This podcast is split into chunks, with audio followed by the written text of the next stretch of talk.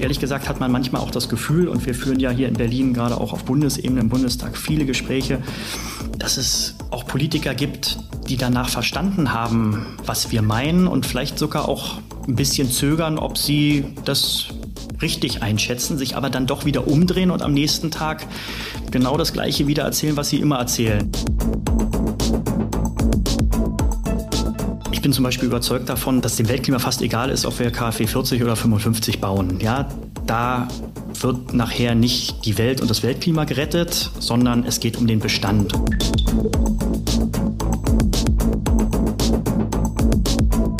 Das ist der Immobilieros-Podcast von Immocom. Jede Woche Helden, Geschichten und Abenteuer aus der Immobilienwelt mit Michael Rücker und Yvette Wagner.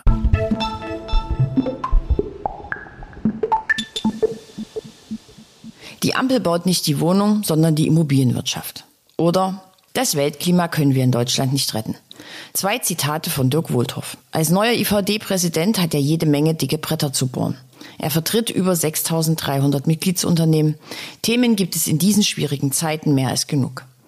Ich spreche mit ihm über Politiker, die zwar alles verstehen, sich trotzdem der Klientelpolitik ergeben, über Kämpfe in der Koalition und die Rolle der FDP für die Immobilienwirtschaft, über den Sprengstoff in der Gesellschaft. Dirk Wohlthoff sagt, der soziale Unfrieden ist schon da und das knallt irgendwann.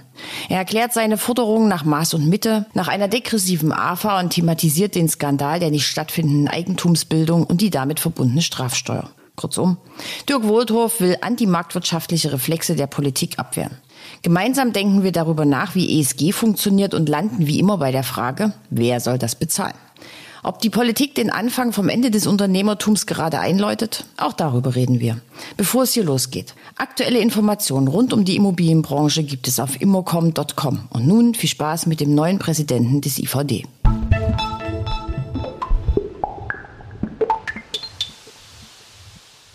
Immobilieros Podcast heute in großer Mission unterwegs und zwar mit Dirk Wohltorf vom IVD. Hallo.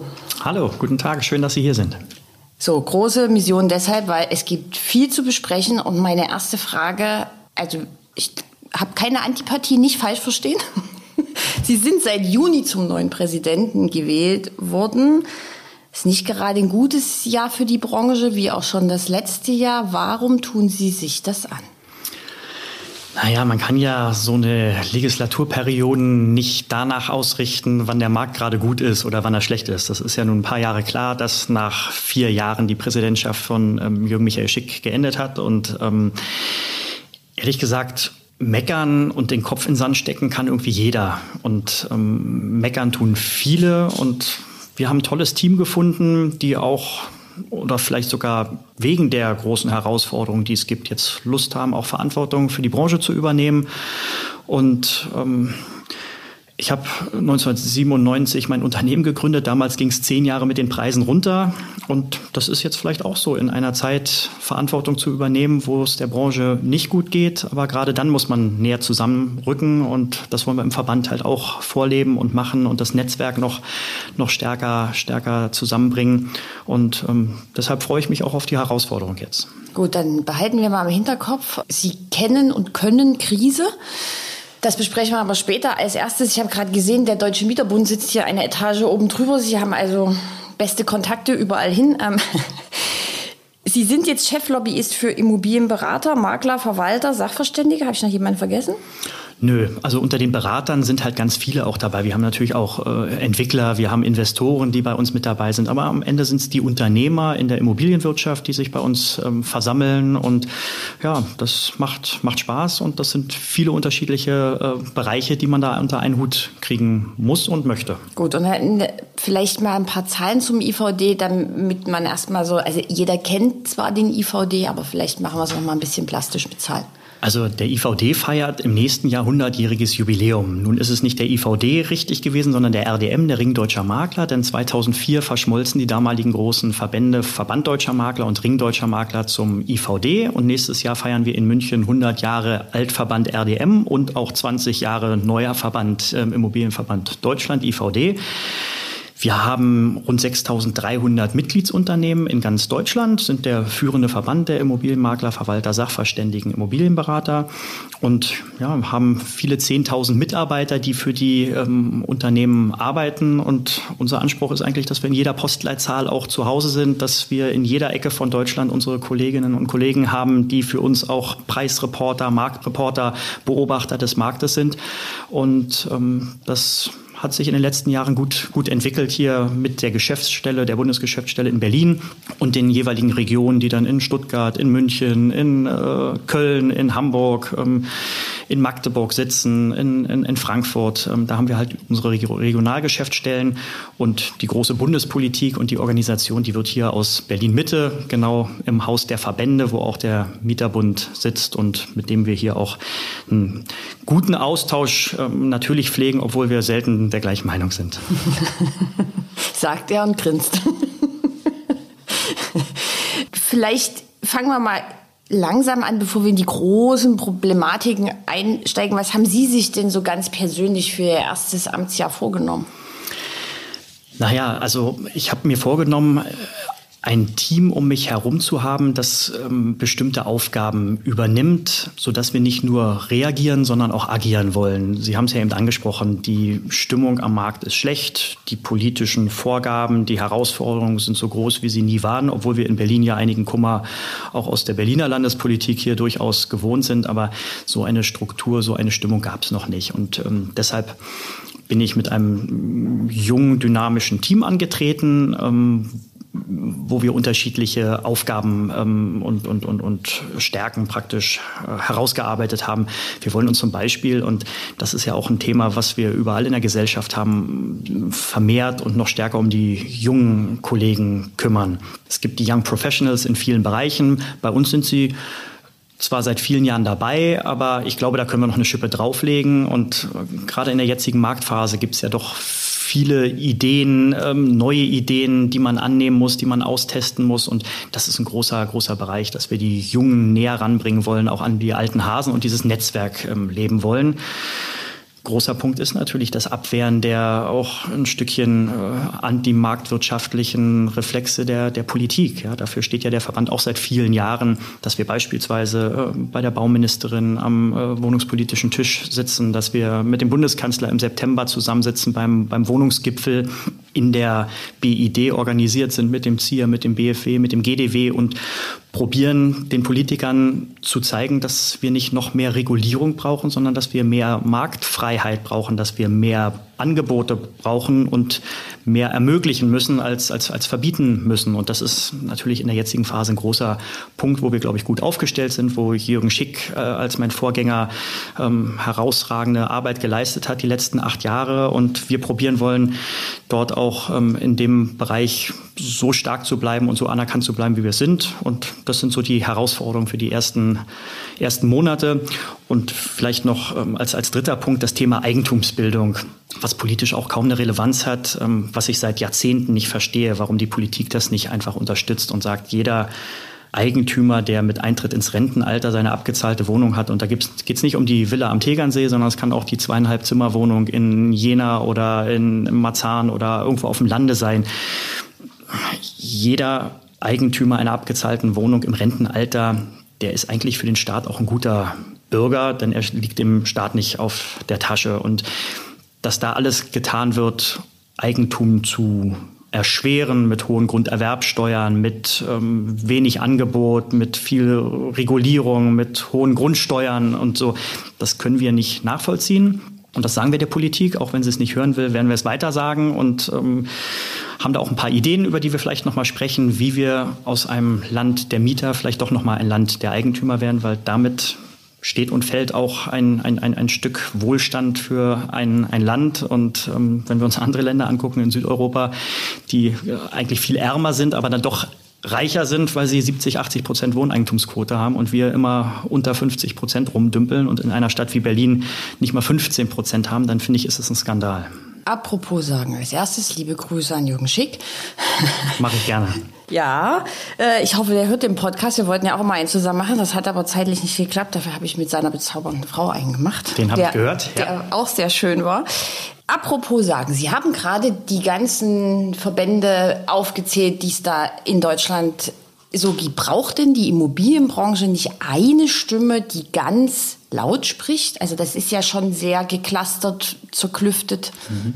Aber das ist die BID eigentlich. Also die BID ist dann der Oberverband der Spezialverbände, wo dann der GDW, der BFW, der ZIA, wir als die, äh, die Vertreter der Immobilienberufe zusammensitzen. Und von das, dem hört man ja dann relativ wenig. Genau, also ja, da macht schon jeder beackert irgendwie sein, sein eigenes Feld. Der eine ein bisschen medienwirksamer, äh, der andere weniger. Aber ich glaube, mit der BID haben wir wirklich auch eine Position innerhalb der Politik, wo man dann schon mal auch an den Bundeskanzler, an die Bundesbauministerin, an den äh, Finanzminister rantreten kann und auch mal den Finger heben kann und sagen, kann oder aufschreiben kann, wenn ihr das wirklich so durchzieht, dann haben wir große Probleme in diesem, diesem Land. Deshalb ist der Dachverband als BID wichtig und ich glaube, er funktioniert auch recht gut. Wir könnten aber, uns da natürlich mehr noch wünschen. Aber es gibt ja immer zwei Seiten der Medaille. Die eine Seite ist die Politik, die verstehen soll, dass zu viel Regulierung nicht gut ist. Die andere Seite ist ja aber die Bevölkerung und in die Richtung gibt es ja kaum Kommunikation. Wer erklärt denn den Leuten mal, wie eine Bestandssanierung geht, wie eine Projektentwicklung geht, welche Kosten, welche Risiken die Menschen tragen, die das umsetzen? Da, also in die Richtung gibt es ja keine Kommunikation, fast keine. Also ich glaube, auch da probiert jeder Verband das öffentlich zu machen. Da ist man natürlich auch ein Stückchen äh, darauf angewiesen, dass die äh, Zeitungen ähm, das abdrucken und sagen, was die Verbände dort für, für Sorgen sehen. Wir sehen es ja in der Praxis, die Menschen sind ja nicht doof. Die sehen ja, dass da gerade auf sie was zurollt, was ehrlich gesagt ja keiner abschätzen kann. Auch wir Profis können es nicht wirklich abschätzen. Wir wissen nur alle, dass es zu weit geht, dass es zu schnell ist, dass es zu aufgestilbt ist und dass die Leute nicht in der Politik lange genug drüber gesprochen und nachgedacht haben. Und ehrlich gesagt war ich erschüttert nach dem Ergebnis vom Bundesverfassungsgericht, dass gesagt wurde, ihr dürft das jetzt nicht entscheiden. Und äh, reflexartig am nächsten Tag kam die Mitteilung der, der Ampel, okay, wir akzeptieren das, aber wir werden nicht mehr drüber reden. Das ist für uns erledigt. Ich finde, das ist ein Schlag für jeden ins Gesicht, der an Demokratie und auch soziale Marktwirtschaft und, und Mitbestimmung ähm, glaubt. Denn das haben wir als Verbände ja auch gesehen. Wir haben die Stellungnahmen der Politik oder zur Stellungnahme sind wir aufgefordert worden mit den ähm, Gesetzentwürfen und hatten wenige Stunden Zeit, also wenige Tage, wirklich ganz wenige Tage, unsere Stellungnahme für Papiere, die mehrere hundert Seiten umfasst haben, abzugeben. So kann man nicht auf Augenhöhe miteinander arbeiten. Und das ist schade, dass man nicht nur das Gefühl hat, sondern dass es offensichtlich so ist, dass sich die Bürger, die Menschen, die private Wirtschaft, die Bauindustrie und die Politik einfach so weit auseinander entfernen, dass man manchmal gar nicht mehr die Möglichkeit hat, dass man eine Chance hat, das zu reparieren und aufeinander zuzugehen. Denn am Ende müssen wir es ja ausbügeln. Das ist das, was ich immer wieder sage der Politik gegenüber. Das, was ihr macht, muss ich und meine Mitglieder am Markt ausbaden. Und dafür können wir nichts. Wir als Immobilienmakler sind wir immer schuld. Wenn wir zu viel Angebot haben, ähm, dann äh, ist es nicht gut. Wenn wir zu wenig Angebot haben, dann sind wir schuld daran, dass es kein Angebot geht. Wenn wir zu schnell verkaufen, haben wir zu einfach Geld verdient. Und wenn jetzt wenig geht, ähm, dann sind wir auch irgendwie schuld ähm, dass zu wenig gedreht wird und die, die Steuereinnahmen irgendwie nicht mehr hinhauen. Das ist so ein bisschen schade, dass da das Miteinander ja, besser, besser funktionieren könnte und dass man das Gefühl hat, die Politik hört halt dann doch nicht so auf die Verbände, auf die Bauindustrie, auf die Heizungswirtschaft alle sagen, es funktioniert so nicht, wie Robert Habeck sich das vorstellt und wünscht, nur mal als Beispiel. Und es wird trotzdem durchgefochten, weil es ideologisch mhm. besser reinpasst. Und da werden wir weiterhin klare Worte finden, mahnen und auch als Ratgeber zur Verfügung stehen. Aber wenn wir nachher nicht gehört werden wollen, weil wir eine andere Meinung haben als die Politik, dann ist das auch nicht schön. Auf einer Skala von 1 bis 10, wie diplomatisch sind Sie? 1 ist wenig diplomatisch, 10 ist viel diplomatisch. Ich erkläre ganz kurz die Frage. Wir kennen uns äh, schon eine Weile und sie wurden mir mal vermittelt. Ähm, da ging es um die damalige Bausenatorin in Berlin, Frau Lomscher, die wilde Gedanken hatte zu Mietendeckel und so weiter. Und da sind sie am Telefon, wir haben da ein kleines Interview gemacht. Ähm, sehr drastisch, sehr klar, sehr laut geworden. Jetzt in der neuen Position ist das ja jetzt auch nochmal ein bisschen anders. Wie diplomatisch sind Sie denn heute? Ist auch schon ein paar Jahre her.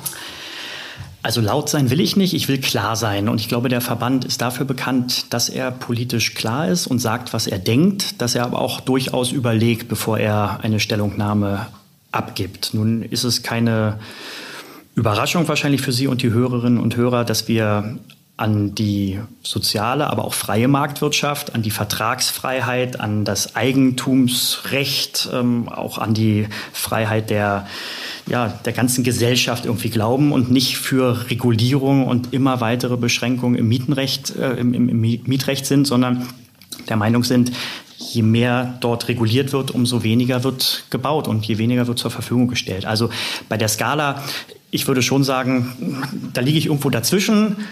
Also bei ich, fünf. Genau. Ich, ich und der Verband, wir sagen, was wir denken. Wir wollen aber nicht poltern, sondern wollen auch mit jedem Politiker sprechen. Und das ist halt auch für uns natürlich ein Balanceakt, mit Politikern zu sprechen, wo man von vornherein weiß, dass sie eine völlig andere Denkweise haben, dass sie eine völlig andere Auffassung von, von Eigentum, von, von Marktwirtschaft haben. Und deshalb muss man trotzdem miteinander sprechen. Und ehrlich gesagt hat man manchmal auch das Gefühl, und wir führen ja hier in Berlin gerade auch auf Bundesebene im Bundestag viele Gespräche, dass es auch Politiker gibt, die danach verstanden haben, was wir meinen und vielleicht sogar auch ein bisschen zögern, ob sie das richtig einschätzen, sich aber dann doch wieder umdrehen und am nächsten Tag genau das Gleiche wieder erzählen, was sie immer erzählen. Ja, wir müssen Mieten begrenzen, wir müssen eigentlich einen Mietendeckel auf Bundesebene einführen, wir müssen das Mietrecht weiter verschärfen.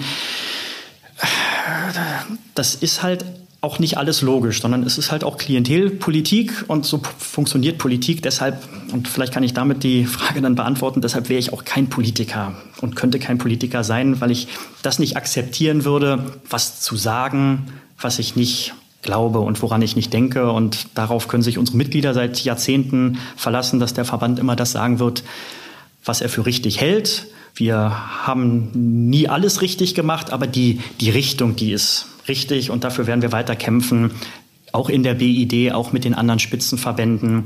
Und ähm, ja, das kann man nur gemeinsam hinkriegen, die Politik dann vielleicht vor den Irrwegen, auf denen sie jetzt gerade in verschiedenen Bereichen ist, auch zu warnen. Gut, dann werden wir kurz konkret. Also wir sehen sinkende Genehmigungszahlen. Umsetzung wird wahrscheinlich im nächsten Jahr noch schlechter sein als äh, in diesem Jahr. Ähm, Vielleicht als erstes mal, was fordern Sie von der Branche?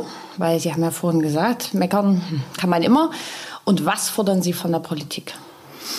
Na, erstmal muss ich von der Politik fordern, damit die Branche eine Chance hat. Ähm ich bin zum Beispiel überzeugt davon, dass sich das Weltklima, dass dem Weltklima fast egal ist, ob wir KfW 40 oder 55 bauen. Ja, da wird nachher nicht die Welt und das Weltklima gerettet, sondern es geht um den Bestand. Und ich war jetzt am vergangenen Wochenende zweieinhalb Tage in England, erst in Brighton, dann in London und bin dann von Brighton nach London mit dem Zug gefahren.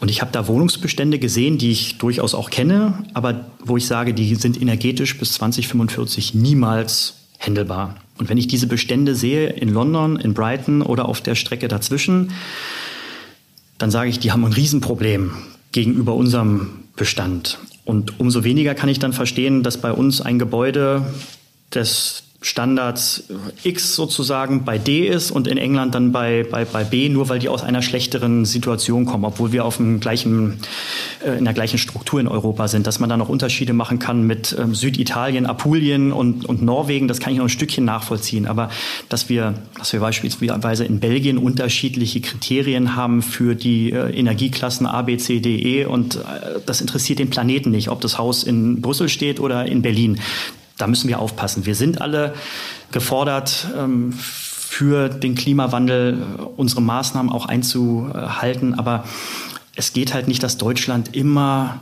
der Vorreiter ist und reglementiert und wir werden das Weltklima halt nicht in Deutschland retten können. Und deshalb bitte ich da immer wieder in Gesprächen die Politik auch ein Stückchen diese Maß und Mitte zu, zu halten. Und mit und, Erfolg? Nee, mit, nicht mit Erfolg, zumindest so, dass die Politik uns zuhört und dass man natürlich den einen oder anderen Politiker hat, der dann auch in der jetzigen Ampelkoalition mal nicht gleich einknickt, sondern auch dagegen hält. Das ist ja auch kein Geheimnis, dass wir nicht undankbar sind, dass es da noch die FDP gibt, die den einen oder anderen Kampf in der Ampel dann auch auskämpft.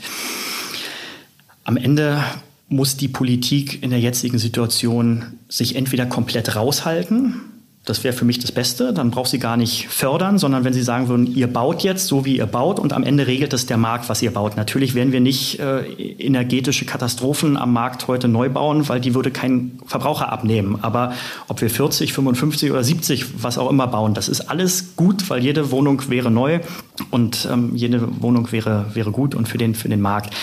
Also würde ich mir am liebsten wünschen, dass sich die Politik raushält aus dem Bereich. Das werden sie nicht tun. Wenn sie sich nicht raushalten, dann müssen sie aber nicht nur fordern, sondern auch fördern. Und da haben wir in der BID ja auch ein paar klare Punkte und sprechen zum Beispiel über die degressive AFA, die halt nicht ähm, mit zwei Prozent anfangen kann. Ich glaube, da hat man schon eine Chance, wenn wir jetzt bei vier, fünf Prozent anfangen würden in den ersten Jahren mit einer Abschreibung, dass man da eine Dynamik reinkriegt. Wir fordern als Verband, dass äh, bei der Selbstnutzung der ähm, äh, Schuldzinsen, äh, die Schuldzinsen abgezogen werden können, auch für Selbstnutzer. Das gab es halt noch nie. Wenn ich Vermietung und Verpachtung mache und habe Zinsen, dann kann ich die gegen die Einnahmen rechnen. Warum sagt man den jungen Familien nicht entweder Grunderwerbsteuer weg, das wäre das Allerbeste, dann hätten sie nämlich viel Eigenkapital und würden keine, äh, ja, keine Strafsteuer zahlen für die, für die Eigentumsbildung. Das konnte mir bisher kaum einer oder eigentlich niemand erklären, warum man bei einem, einer Eigentumswohnung in Berlin, die man für 500.000 Euro kauft, äh, 30, 30.000 Euro Strafsteuer an den Staat, an das Land zahlen muss. Nur weil man selbstverantwortlich Eigentumsbildung betreibt und seiner Familie ein Zuhause ermöglicht. Das passt nicht in die jetzige Situation. Davon wird die Politik, obwohl Christian Lindner das probiert, auf Bundesebene den Ländern da entgegenzukommen oder Öffnungsklauseln zu schaffen, das wird man wahrscheinlich nicht hinkriegen. Dann sollte man darüber, wenigstens darüber nachdenken, dass die Schuldzinsen für Privatnutzer angerechnet werden. Denn vier Prozent äh, Zinszahlungen sind jetzt relevant, nachdem wir uns lange an ein Prozent gewöhnt hatten. Das wären so Maßnahmen, wo ich die Politik ähm, bitten und auffordern würde, sich das mal wirklich zu überlegen. Denn das sind gerade diese äh, degressive AFA und auch die Schuldzinsen bei den Privatnutzern sind ja keine direkten Förderungen, sondern es sind indirekte Steuersparmöglichkeiten, die aber ja auch was bringen, denn wenn jetzt nicht gebaut wird, nicht gekauft wird, hat der Staat gar keine Einnahmen und wenn jetzt da unterstützt werden würde, würden wir neue Wohnungen kriegen und würden auch natürlich Steuern auslösen durch Umsatzsteuern, durch Neubau, durch Investitionen. Also die Politik, die muss liefern und darf nicht, nicht nur regulieren, sondern muss, wenn sie Vorgaben gibt, dann auf der anderen Seite auch ähm, öffnen. Und ich glaube, dann ist die Branche auch sehr schnell da. Ja, die Branche wartet darauf, dass die Politik Stellschrauben zur Verfügung stellt, dass wieder gebaut werden kann. Es ist ja nicht so, dass die Branche nicht bauen will, aber sie kann nicht bauen bei den jetzigen Neubauvorgaben, bei den jetzigen Zinsen, bei den hohen Energiepreisen, Materialpreisen. Es funktioniert halt nicht. Und wenn man dann auf der anderen Seite noch Mieten reglementiert, selbst wenn man den äh, Neubau außen vor lässt, ähm, da wissen wir ja selber, dass der Neubau ganz schnell dann auch ein Bestandsbau oder ein Altbau ist. Und ich könnte Ihnen, wenn wir genügend Zeit haben, gleich noch mal eine Geschichte aus der aktuellen, meinem aktuellen äh, eigenen Arbeitsbereich ist, da fasst man sich an den Kopf und sagt, das gibt es gar nicht, das kann gar nicht so sein. Aber dann gibt es manchmal noch Regulierungen, von denen hat noch keiner gehört und die gibt es dann trotzdem. Äh, ich vergesse die Forderung an die Branche nicht, aber weil Sie jetzt gerade das Wort mehrfach benutzt haben, Bestand. Plötzlich machen ja alle in Bestand. Alle haben ganz viel Kompetenz für Bestand, obwohl sie jahrelang überhaupt noch nie damit gearbeitet haben. Fakt ist auch, das sagen viele Player auf dem Markt, dass es Häuser gibt, die, also egal wie sie die sanieren, die können sie eigentlich nur einmal platt machen und wieder neu aufbauen. Die werden niemals diesen Anforderungen entsprechen. Was ja auch Konsequenzen für eine Stadtentwicklung hat. Erst recht, wenn wir von einer nachhaltigen Stadtentwicklung sprechen. Wird denn das auch von Ihnen thematisiert, dass also Bestand ist ja nicht gleich Bestand und es wird Häuser geben, die es nicht schaffen? Was macht man denn mit denen? Hm. Ja, das sind die politischen Fragen, die wir auch stellen, auf die es tatsächlich keine Antworten gibt, schlechte Antworten oder nur theoretische Antworten gibt. Ich bin kein Energieberater und ähm, kein, kein Fachmann in dem Bereich, aber ich kenne niemanden, der der Meinung ist, dass so klassische 60er, 70er Jahre äh, Häuser energetisch wertvoll werden können. Das kann man mit Sicherheit reduzieren zu der heutigen ähm, Situation. Und das ist auch wichtig. Und auch, um das nochmal klarzustellen, auch als Verband, auch als Immobilienmakler bekennen wir uns dazu, dass wir an dem Bestand was machen müssen. Aber es geht halt nicht in der Schnelligkeit und in der, in dieser, in diesem schmalen Korridor, der da politisch vorgegeben wird. Denn, wie gesagt, wenn ich wieder nach links und rechts gucke, mir andere europäische Länder an, die lachen sich kaputt darüber und sagen, naja, die sollen mal kommen hier, unsere Politik, und sollen mir mal sagen, was ich mit meiner Immobilie mache. Wir sind da sensibler und das ist vielleicht auch ein Stückchen gut so, aber nicht in der Schnelligkeit und in der Dramatik. Und da muss man wieder dieses Maß und Mittel finden und sagen, wir müssen in vielen Bereichen was machen, aber wir werden viele Altbauten und ich habe letztens eine Diskussion gehabt mit jemandem, der von uns eine denkmalgeschützte Villa kaufen möchte aus 1910, klassisches Einfamilienhaus-Villa. Der ist zum äh, Denkmalschutzamt im Bezirk Reinickendorf gegangen, wollte sich nochmal erkundigen und die sagen ihm auch, naja, wir wissen ehrlich gesagt im Moment gar nichts, ob das noch so ist, Denkmalschutz vor Klimaschutz oder dann doch Klimaschutz vor Denkmalschutz. Und ziehen Sie sich mal warm an, wenn dann die EPPD aus Brüssel kommt und wenn dann gesagt wird, auf diese schöne denkmalgeschützte Villa müssen dann Sonnenkollektoren und Erdwärme. Na, viel Spaß beim Hochnehmen des ähm, Parketts und der Fußböden und Stuck abbauen, um hier vielleicht Heizkörper zu, zu verlegen da tappen wir alle im Nebel, da weiß noch keiner richtig was, aber es verunsichert halt den Markt extrem und Verunsicherungen am Markt ähm, sind das, was wir in der jetzigen Zeit ähm, schon gar nicht brauchen. Sie dürfen mir jetzt direkt widersprechen, aber ähm, Sie haben jetzt gerade sehr, sehr viele Dinge erzählt. Also wir reden über Unklarheiten, wir reden über überzogene Forderungen aus Ihrer Sicht, aus meiner Sicht. Äh, wir haben dazu eine Bevölkerung, die nicht wirklich ein Verständnis dafür hat, dass zum Beispiel die Mieten hochgehen. Der Neubau wird aber weiter blockiert. Alle reden über bezahlbares Wohnen. Allein die Aktivitäten fehlen, um schneller Baugenehmigungen zu schaffen. Das ist ja schon ganz schön großer Batzen, der da vor uns liegt. Ich weiß, Sie haben jetzt nicht das, die eine Idee, wie alles besser wird, aber wie kann man denn den, den ich nenne es jetzt mal gordischen Knoten, zerschlagen. Also das, Sie sagen das ja jetzt auch schon, also aufeinander zubewegen, ein bisschen Forderungen relativieren. Das passiert ja aber nicht. Also stattdessen kommt ja dann noch eine dazu. Mhm. Und ich glaube, das ist der Fehler der Politik. Wie gesagt, wenn man einen Tag nachdem ein Bundesverfassungsgericht sagt, ihr dürft es so schnell nicht entscheiden, weil die Abgeordneten müssen Zeit haben, sich äh, richtig in der Materie einzuarbeiten und die Politik sagt dann oder die Regierung sagt dann, okay, wir akzeptieren das, aber wir ändern nichts mehr dran dann ist das ein Schlag ins Gesicht jedes Bundestagsabgeordneten und auch jedes Menschen. Denn jeder von uns hat, oder hoffentlich die meisten von uns, von ihren Hörern, haben gewählt und haben dazu beigetragen, dass wir den Bundestag so haben, wie wir ihn, wie wir ihn haben. Wir müssen miteinander reden und einige Politiker verstehen das auch und die schätzen auch die Expertise. Aber es gibt halt Politiker, die interessiert es nicht. Die haben einen ganz klaren Weg in ihrem Kopf für ihr Klientel und dieses Klientel ist ja meistens gar nicht die Menge, sondern vielleicht der lauteste Bereich, der sich am meisten artikuliert. Ja, das erleben wir ja leider in vielen Randbereichen, ob links oder rechts, dass die Themen dominieren, obwohl die große schweigende Mehrheit ähm, was ganz anderes will.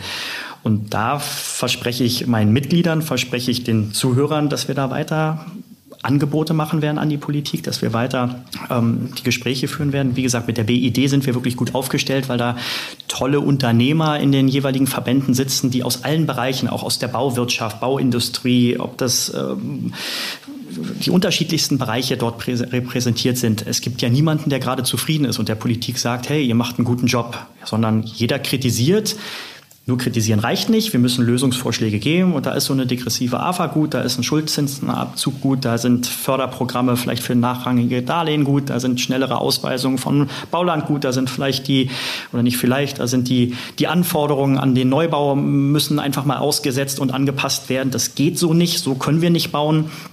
Ähm, und es muss weniger reguliert werden. Und dann funktioniert auch wieder was. Denn die Bauindustrie, die möchte bauen, aber nicht zu den jetzigen Regel, Regeln und Regulierungen. Und das werden wir sowohl bei Clara Geiwitz jetzt in wenigen Wochen ähm, so kommunizieren, wie auch beim Bundeskanzler dann im September. Und ja, am Ende werden wir sehen, wie viel die hören, ob sie hören. Aber wenn sie schlau wären, würden sie den Fachleuten, die es nachher auch ausbaden müssen und die Wohnung bauen. Und nochmal, die Wohnung baut nicht die Ampel, sondern die Wohnung baut die Bauwirtschaft, die Immobilienwirtschaft. Und im Moment sehen wir, dass nichts gebaut wird. Und das gut, ist dann, aber jetzt trotzdem, was würden Sie denn, also die Immobilienbranche ist ja jetzt auch nicht ganz unschuldig an ihrem schlechten Ruf, was jetzt nichts mit den politischen Forderungen zu tun hat. Was wünschen Sie sich denn von der Immobilienbranche? Ja, was wünsche ich mir von der Immobilienbranche? Ähm, ich kann die Immobilienbranche verstehen, dass sie im Moment in einer zurückhaltenden Wartehaltung ist. Ja, ich kann ja niemanden zwingen, jetzt zu investieren, wenn ich kaum eine Chance habe, damit auch Geld zu verdienen. Wir sind ja keine äh, gemeinnützigen Unternehmen. Wir sind die Immobilien- und Bauwirtschaft. Ich glaube, die Politik muss jetzt liefern, damit der, der Schwung wieder anfangen kann. Und wie gesagt, ich höre viele Unternehmer, die warten nur auf bessere Rahmenbedingungen und sagen, dann sind wir auch schnell wieder da. Aber jetzt können wir nicht, jetzt werden wir nicht und jetzt werden wir es der Politik vielleicht auch mal zeigen, dass wir nicht bauen können. Ja, wir, die, die Regeln sind alle gegen die Bauwirtschaft und Immobilienwirtschaft. Und das geht so nicht. Und deshalb verstehe ich die Bau- und Immobilienwirtschaft, dass sie so zurückhaltend ist. Ähm, am Ende muss die Politik das jetzt verstehen und sagen, gerade wenn wir uns Berlin wieder angucken, wir haben keinen Leerstand, die Immobilienmieten oder die, die, die Mieten, die, die explodieren. Ähm, es ist der soziale Unfrieden, der ist ja vorprogrammiert, wenn er nicht schon da ist, das knallt ja irgendwann. Und ähm, ich bin ja in meinem normalen Leben nicht IVD-Präsident, sondern selbst Immobilienmakler in der Stadt. Ich mache keine Vermietung mehr, weil wenn ich eine normale Durchschnittswohnung habe und stelle die ins äh, Internet in irgendein Portal, habe ich tausend Anfragen innerhalb von zwölf äh, Stunden wie soll ich da einen guten Job machen? Wie soll ich da professionell arbeiten? Wie soll ich das Thema Gleichberechtigung, Gleichbehandlung ähm, einhalten? Ich, ich mache es nicht mehr, weil ich einfach das nicht mehr handeln kann. Ähm, und es macht mir keinen Spaß, obwohl ich natürlich schnell Geld verdienen könnte, so wie es dann immer wieder auch gesagt wird. Ich will nicht schnell Geld verdienen. Ich möchte gut und seriös und mit einer guten Dienstleistung Geld verdienen. Und das kann ich im Mietbereich nicht. Da gibt es einige Kollegen, die haben sich darauf spezialisiert, die haben dann irgendwelche Filter, die sie vorsetzen, die, die, die machen das dann auch, auch sehr ordentlich. Aber als normaler Immobilienmakler Vermietung zu machen, macht keinen Spaß mehr, weil sie 800 Absagen haben und einen aussuchen müssen, der nachher die Wohnung kriegt und ähm, es macht keinen Spaß. Mhm. In der Zeit stand, die Zeit des schnellen Geldes ist vorbei. Da ging es um die große Anzahl der Entlassungen bei McMakler und Homeday. Ähm, stehen wir vor einem Maklersterben, ist die erste Frage. Sie sind ja sehr erfahren und schon lange im Geschäft. Und wird sich der Beruf des Maklers denn ändern? Weil wenn Sie jetzt sagen, ich mache keine Vermietung mehr, weil das sind so viele Dinge, die, auf die ich keine Lust mehr habe, das wird ja jetzt wahrscheinlich nicht nur Ihnen so gehen. Also das Thema Maklersterben kenne ich seitdem Immobilien Scout vor 25 Jahren an Markt gekommen ist und ähm, viele Makler Angst hatten und sagte, auf einmal werden wir verdrängt und in drei Jahren gibt es keine Immobilienmakler mehr. Und jetzt haben wir künstliche Intelligenz und ähm, MacMakler und Homeday und diese ganzen Themen. Ich bin fest davon überzeugt, dass sich Vertrauen, Erfahrung und auch Persönlichkeit nicht digitalisieren lässt. Das ist ein Menschengeschäft. Wir sind gerade so in dem selbstgenutzten Bereich, sind es ja häufig alte Leute, die nach dem Tod des ähm, Ehepartners vielleicht ihre zu große Wohnung oder ihr zu großes Haus verkaufen, die muss man an die Hand nehmen, die muss man durch den ganzen Prozess führen. Und auf der anderen Seite sind es häufig unerfahrene junge Familien, ähm, die sich vielleicht mal das Stiftung Warentest äh, Heft, wie kaufe ich eine Immobilie gekauft haben, aber doch sehr schnell merken, hey, das ist vielleicht ein Standardprozess, aber Standard gibt's nicht. Wie oft bespreche ich das in meinem Büro nach einer Beurkundung und sage, stell dir mal vor, wie hätten die das gemacht, wenn wir nicht dabei gewesen wären? Und das soll gar nicht arrogant klingen, sondern das ist einfach so, dass man die Leute ganz dicht binden muss, an die Hand nehmen muss und durch den heutigen Dschungel auch führen muss. Deshalb bin ich da sehr zuversichtlich und glaube, dass gerade in dieser jetzigen Situation der Makler noch mehr gebraucht wird als in der einfacheren Phase, wo auch der Privateigentümer mit fünf Fotos bei Immobilien Scout seine Anzeige einstellen konnte und hatte auf einmal fünf, fünf Interessenten in der Wohnung am Wochenende und hat einen sich ausgesucht, an den er verkauft hat. Die Zeit ist ja definitiv vorbei. Deshalb ist es eher so, dass wir das auch aus unserer Mitgliedschaft hören.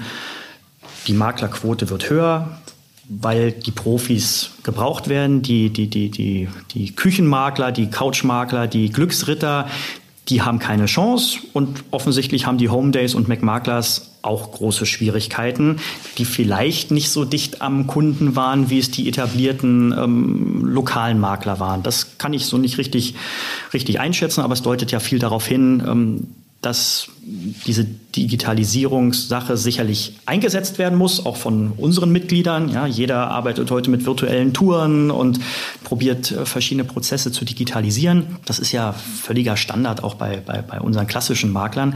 Aber der Mensch als Brückenbauer, als Mediator, als ähm, ja, Vermittler zwischen beiden Parteien, manchmal als Psychologe, das erlebe ich auch häufig bei Scheidungen, bei Trennungen, bei, bei, bei, bei Tod das ist viel Sensibilität, viel an die Hand nehmen, viel zuhören, viel, viel reden. Da werden wir gebraucht und da mache ich mir gar keine, gar keine Sorge. Ähm, und jetzt habe ich Ihre zweite Frage vergessen. Ich auch, macht überhaupt okay. nichts. Ich denke mir einfach schnell eine neue aus. Sie, Sie haben äh, gerade vom Psychologen gesprochen. Da interessiert mich jetzt auch noch ein Thema, nämlich ESG. Äh, das ist ja, also man stellt eine Frage und das ist ja wie so ein kleiner Stich ins Wespennest. Alle fliegen ganz aufgeschreckt hoch. Es passiert ganz viel und ähm, am Ende passiert gar nichts. Keiner weiß, wie es geht. Was sagen Sie da so, auch in den politischen Runden?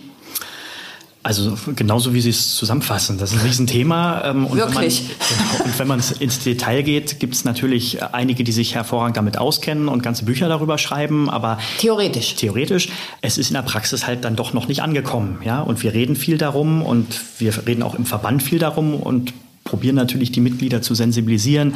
Wir sind jetzt in ein paar Wochen alle zusammen mit dem Bundesvorstand und dem Präsidium in, in Brüssel bei der Kommission, wo wir über ESG, über GEG, über EPBD, diese ganzen Sachen sprechen. Ja, Sie schütteln zu Recht den Kopf. Es ist nicht des Maklers Ur eigenes Thema, aber was wir müssen ein, es halt was aus. für ein Aufwand ja, genau. mit, mit, mit, wenig Ergebnis. Ich genau. will jetzt nicht null Ergebnis, aber mit wenig Ergebnis genau. sagen. Wir müssen es halt ausbaden. Das, was ich vorhin gesagt habe, wir, die Makler, die Verwalter, die Sachverständigen müssen es abbilden, müssen das ausbaden, was die Politik da bringt. Und ähm, wir sind froh, dass wir dann doch auch mit der Kommission oder auch schon mal mit der EU-Kommissarin äh, Frau, Frau Simson Gespräche hatten, wenn es um die Themen Energie geht. Aber man hat das Gefühl, die sehen das alles nur theoretisch. Die waren halt noch nicht in Berlin oder in Mecklenburg-Vorpommern auf dem Land, wo äh, 60er, 70er Jahre Häuser zu DDR-Zeiten gebaut einigermaßen gut bewohnbar sind, aber aus einer energetischen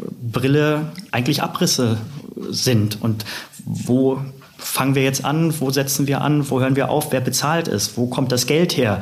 Man hat ja immer das Gefühl, Robert Habeck sagt 30 Prozent Unterstützung plus 20 Prozent äh, dann noch Geschwindigkeitsbonus.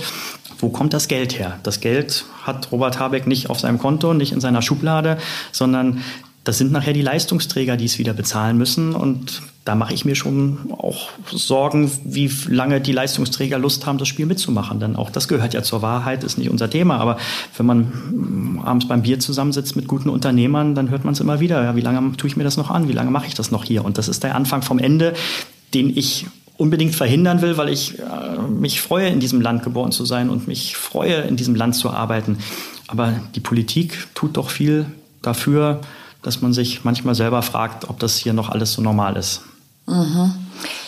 Ich frage mich, ob es normal ist, dass wir uns eigentlich fast nur um Wohnraum drehen, auch in unseren Diskussionen. Also wir haben ESG und wir haben Wohnen, das haben wir jetzt schon mal abgearbeitet. Es gibt ja aber noch mehr Assetklassen. Wir sehen einen sehr, sehr schwierigen Office-Markt.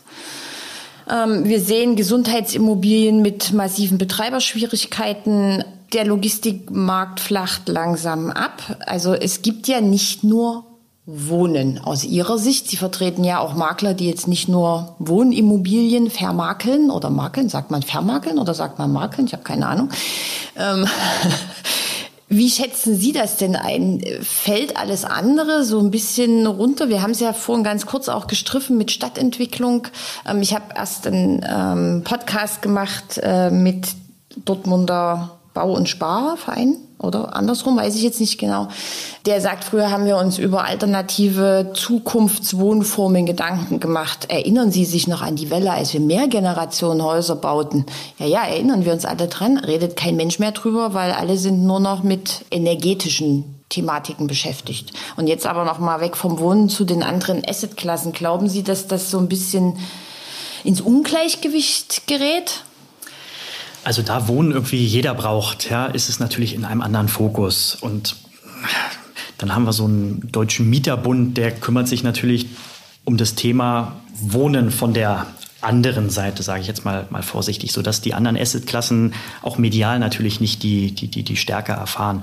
Natürlich berichten da auch die Kollegen aus unserem Verband, dass es nirgends richtig Spaß macht gerade und äh, dass es natürlich auch in den anderen Bereichen auch mit energetischen Themen Themen gibt, die umgesetzt werden müssen. Es geht ja nicht nur darum, dass die Wohnimmobilien energetisch saniert werden müssen, aber da ist man häufig doch ein bisschen professioneller unterwegs. Da gibt es halt nicht Oma Hoppenstedt, die seit 50 Jahren in ihrem Haus wohnt, einmal oder zweimal den Maler drin hatte in den letzten Jahrzehnten, aber es ist immer noch das Bad aus den 70er Jahren, immer noch die Küche und wenn der Geschirrspüler kaputt ging, dann hat sie den mal ausgetauscht. Ansonsten ist die Elektrik noch so und äh, vielleicht ist die Ölheizung sogar 30 Jahre alt.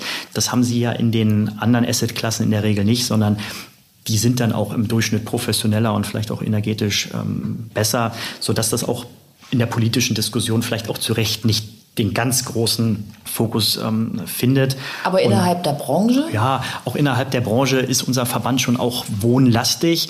Liegt ja auch an, an, den Immobilien. Wir haben 18 Millionen Immobilien in Deutschland und davon sind, ich glaube, 16 Millionen Ein- und Zwei-Familienhäuser, was man immer gar nicht so richtig glaubt. Es ist aber so. Wir haben 80 Prozent des Immobilienbestandes in Deutschland, was natürlich auch geschuldet ist den Flächenländern, wo man häufig in Ein- und Zwei-Familienhäusern wohnt, sind Ein- und Zwei-Familienhäuser. Deshalb ist dieses Thema einfach dominant, auch bei uns im Verband dominant und ähm, dass wir das andere nicht aus dem Fokus verlieren dürfen und sicherlich auch in so einem Podcast drüber sprechen müssen und es bestimmt auch tolle Ansprechpartner für Sie gibt, die dieses Thema ausschließlich betrachten, ist auch ganz wichtig, denn das Thema ist in der politischen Debatte nicht nicht vorhanden, aber doch wenig vorhanden. Und auch da müssen wir ran und Lösungen finden, damit die Branche die auch irgendwie schultern kann.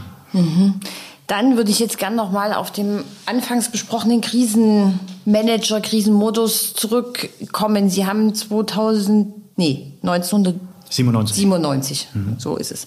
Richtig. Ähm, angefangen. Sie haben also 2008, 2009 miterlebt, was bisher als die größte Krise galt. Jetzt sagen viele Player, dass jetzt hier, was jetzt kommt, ist alles noch viel schlimmer und vor allen Dingen nicht klar vorhersehbar. Vor Ihnen steht jetzt eine Glaskugel. Schauen Sie doch mal rein und sagen Sie mal, wie lange dauert denn die Krise noch? Wie kommen wir durch die Krise? Was ist die größte Herausforderung? Die Politik. Schon wieder. Die Politik ist die größte Herausforderung, weil sie die Rahmenbedingungen schaffen muss, damit wir das ausbaden können und eine Chance haben, dieses ganze Thema in den Griff zu kriegen. 1997, und das glaubt heute gar keiner, selbst in der Hauptstadt hier in Berlin hatten wir 100.000 leerstehende Wohnungen. Wir hatten Mietpreise von 6, 7 D-Mark, das sind dreieinhalb Euro, vier Euro. Ich habe als Makler Wochen gebraucht, um eine Wohnung zu vermieten. Das hat mir damals auch keinen Spaß gemacht. Ja, jetzt meckere ich, dass ich zu viele Interessenten habe. Damals bin ich manchmal zu Terminen gefahren und dann kamen die Leute gar nicht und haben die sich gar nicht angeguckt. Das kann heute, können junge Leute, die ähm, dann jünger als äh, 35 oder, oder 40 sind, sich gar nicht mehr, gar nicht mehr vorstellen. Wir hatten aber ein Angebot. Und das ist ja das Problem, was wir heute haben. Wir haben einfach gar kein Angebot. Wir haben keine Möglichkeiten, Menschen unterzubringen. Wir haben diesen, diesen Sprengstoff innerhalb der Gesellschaft, wo man manchmal auch das Gefühl hat, dass politische Parteien Mieter gegen Vermieter ausspielen, wo man Arbeitnehmer gegen Arbeitgeber ausspielt, wo man Menschen, die äh, drei äh, Euro mehr verdienen als der Durchschnittsbürger, die bösen Kapitalisten sind, ähm, die alles vorgeben. Und ähm, auf der anderen Seite gibt es dann die sozial Schwächeren. Das ist nicht gut. Das tut unserem Land nicht gut, dem Zusammenhalt nicht gut. Und da würde ich mir wünschen, dass die Politik dort auch gerade in so einer Koalition wie der Ampel, wo man ja eigentlich drei unterschiedliche Bereiche auch miteinander vereint, geschlossener auftritt, den Menschen auch mehr vertraut, der Branche mehr vertraut. Ähm, das habe ich Frau Geiwitz und auch dem Staatssekretär ähm, Dr. Bösinger gesagt, ich wünsche mir, dass man die Immobilienbranche und auch die Eigentümer und Vermieter nicht immer als die Bösen sieht, sondern auch Respekt gegenüber der Branche hat und auch auch, auch zeigt. Denn es geht nur gemeinsam und nicht gut gegen böse, Vermieter gegen Mieter, sondern wir können dieses gesamte Problem, die gesamte Herausforderung nur hinbekommen, wenn wir alle ein Stück nach links, nach rechts, nach vorne oder nach hinten laufen. Und das wünsche ich mir, dass die Politik das auch versteht, uns nicht gegeneinander ausspielt, sondern sagt, hier, wir setzen bestimmte Regelungen für eine gewisse Zeit aus, damit wir den Motor der Bauwirtschaft, der Immobilienwirtschaft hier wieder reinkriegen, damit die Menschen wieder eine Möglichkeit haben, Wohnraum zu finden, ähm, damit wir das Eigentum stärken und ja, einfach auch wieder positiver in die Zukunft gucken. Denn ich kenne im Moment nicht so viele Personen, auch nicht außerhalb der Immobilienwirtschaft, die sagen, sie fühlen sich in unserem Land gerade sehr wohl und sind guter Dinge, sondern man hat das Gefühl, wir laufen in die falsche Richtung. Und da hoffe ich, dass die Politik das versteht, dass wir jetzt irgendwann mal möglichst schnell eine Abbiegung nach links oder rechts, und das meine ich nicht politisch, sondern in irgendeine Richtung nehmen müssen, die nicht weiter so ist. Das ist ein perfektes Schlusswort, aber ich entlasse Sie nicht. Sie müssen mir jetzt versprechen, dass wir nächstes Jahr im Juni, ein Jahr Amtszeit, machen wir dann nochmal einen Podcast und dann reden wir mal drüber, wie Sie das so in Ihrem ersten Jahr erlebt haben und schauen dann mal, was von den Dingen, die wir jetzt so besprochen haben, also wie hat die Politik reagiert, wie hat die Branche reagiert, wo stehen wir, wohin sind wir abgebogen, dass wir dann nochmal einen Podcast machen. Sehr gerne. Ich freue mich. Wir können den Termin gleich ausmachen. die Ferientermine stehen schon fürs nächste Jahr, die Schulferientermine. Ich freue mich, wenn ich wieder dabei sein darf und danke, dass Sie hier waren. Vielen Dank für den äh, sehr spannenden Podcast, Dirk Wohlthoff. Danke.